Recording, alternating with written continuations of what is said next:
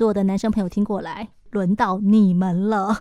来欢迎新人类文明文教基金会的执行长林淑玲林执行长。Hello，执行长好。Hi Elsa 好，听众朋友大家好。通常婆媳会有问题，是不是也是显示这个男人做的不够好？他是猪队友，都没有从中协调，都没有好好的来解决我们的问题。东西借砸不会唔丢。好，这个男人好可怜，他里外不是人。我觉得所有有婆媳问题的男生，一定都觉得自己在这个关系当中真的里外不是人。是，其实站在夹心饼干这个男人来讲，他是很为难的。他觉得孝顺我的妈妈，跟我爱我的妻子根本就是两回事嘛。所以他的两面不是人，是今天你们两个吵架的时候，我帮妈妈觉得对不起老婆，我帮老婆我又对不起我妈妈。对呀。哦，那干脆两个都对不起好了，是不是？这个战争会越演越烈。哎，真的。其实我们在这里讲说，男人在妈妈跟妻子之间，到底该站在哪一边，或者是站什么立场，怎么看他们之间的这些不和或者是冲突？这个就让我们想到一个问题，就是妈妈跟老婆同时掉到海里，你救谁？这个真的是逼死所有男人的一个提问哦，就是好像选谁都不对哦。我后来我看了一个答案，就是说那个婆婆说我要去学游泳。不得不说，这个婆婆挺有智慧的。对，我不要等着你来救我，我自己去学游泳，我管你救谁。不过这个当然是最理想的状态啦。实际上，大家比较常遇到的，真的还是我太太跟妈妈两边都吃力不讨好。因为我相信很多男生，也许一开始在遇到婆媳问题的时候，他们也都很有心要帮忙解决，但是最后面都公亲变事主啊。那这样谁还要去解决？你们两个自己吵，吵完再来跟我讲。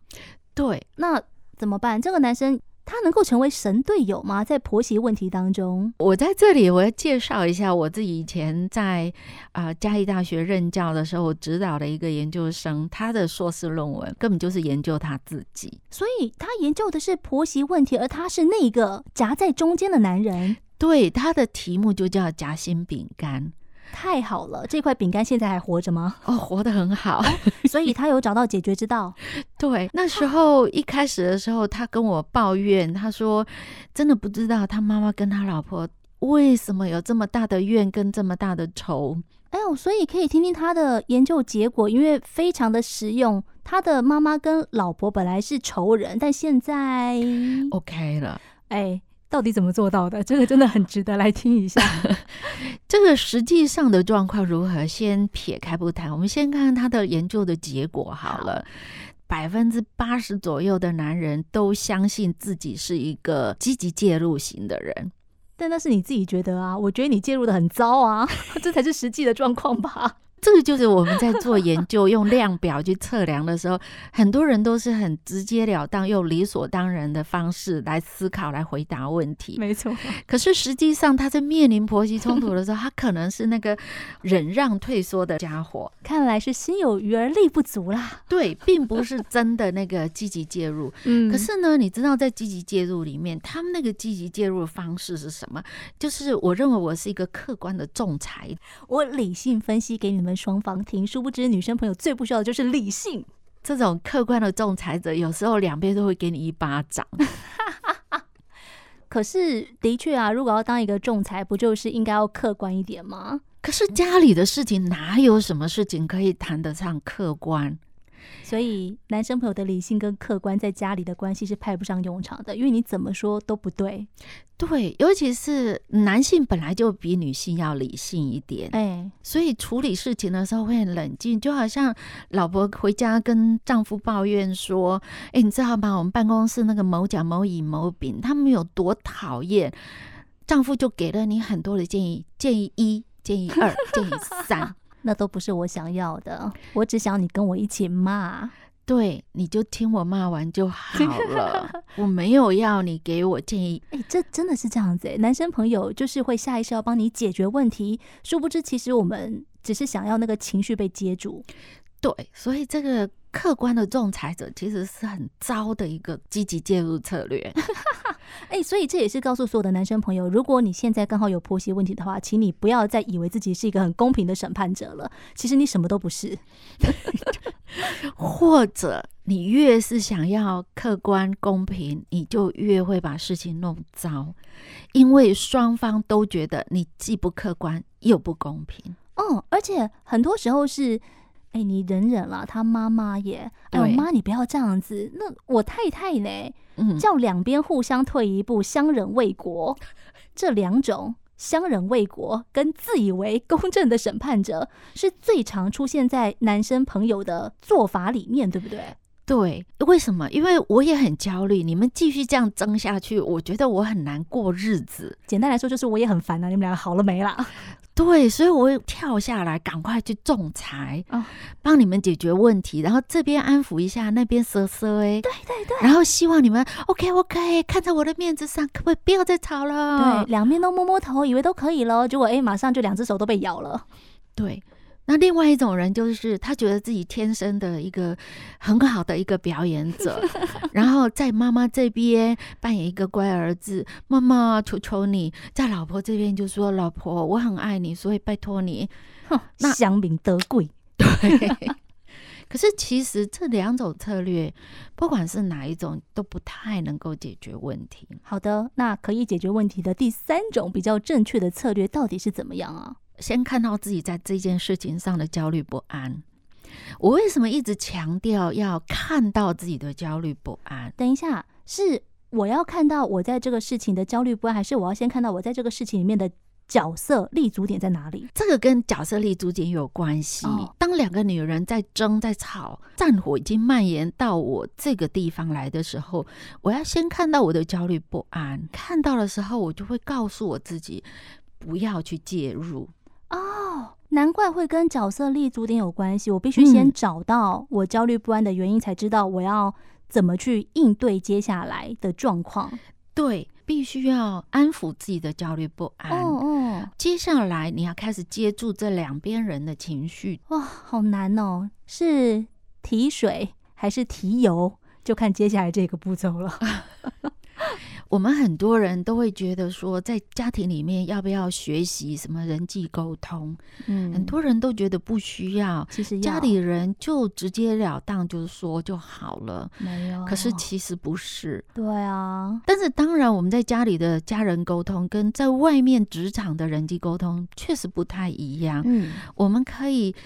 更直截了当一点，但是不能直接把你情绪的话说出来。对，然后它应该是有步骤的。这个步骤第一个就是先接球。绝大部分人在谈事情的时候，会先把自己的想法说出来，而没有先接球。那对方听起来就会很不舒服，他就会反驳。所以接球的意思是，我要先接住两边的情绪，先让两边把他们要讲的话讲完，不管是。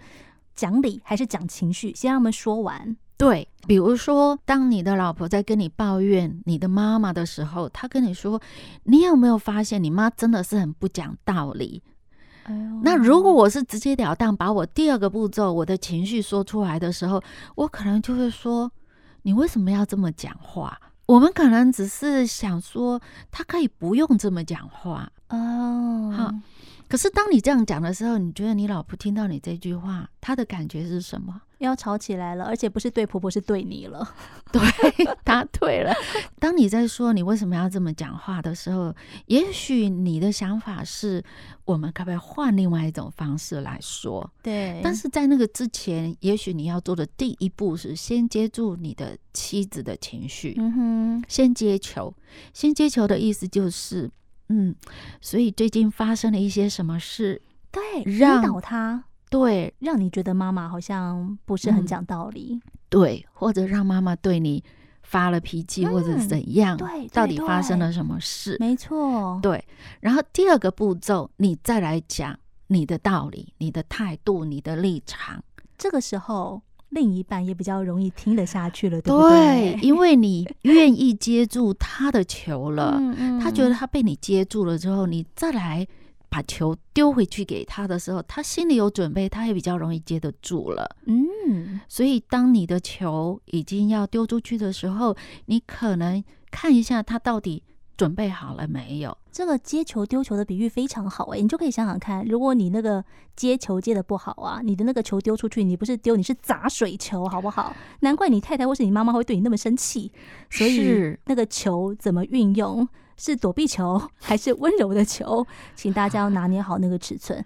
那我想再来应该就可以比较完美的进入到讨论解决方法了吧？对，这个时候我们再来提出说相关的建议或者具体的做法的时候，彼此才会进入有商有量的这个状态。那所以我们就说。最近因为家里的什么什么事情，比如说外公外婆生病，嗯，他好像也很担心，他心情也没有很好。那要不然我们陪妈妈回去看，你觉得呢？哦，其实有的时候冲突会产生，或是会吵架，有可能是因为不了解对方的某一些状态。后来发现啊，其实背后有这些事情的时候，你就会变得比较容易体谅。对，哦，那所以请记得，当对方丢了一个球给你的时候，不要立即就把你的情绪的东西也丢回去。嗯，尤其是不要去反驳，因为一旦你反驳，你防卫，那么对方回给你的就是他也在防卫，他也在反驳。当然，身为男人，你最辛苦的地方是因为这两边都爱你，对，然后也是你爱的人。接下来，你愿不愿意因为爱他们，所以先接一下他们的球。哇，各位男生朋友们，在婚姻跟家庭关系当中，不是打躲避球哈，人家丢球过来的时候，先接好，不要急着马上砸回去，这样子你才不会在婚姻关系当中两面都不是人。今天谢谢执行长，谢谢。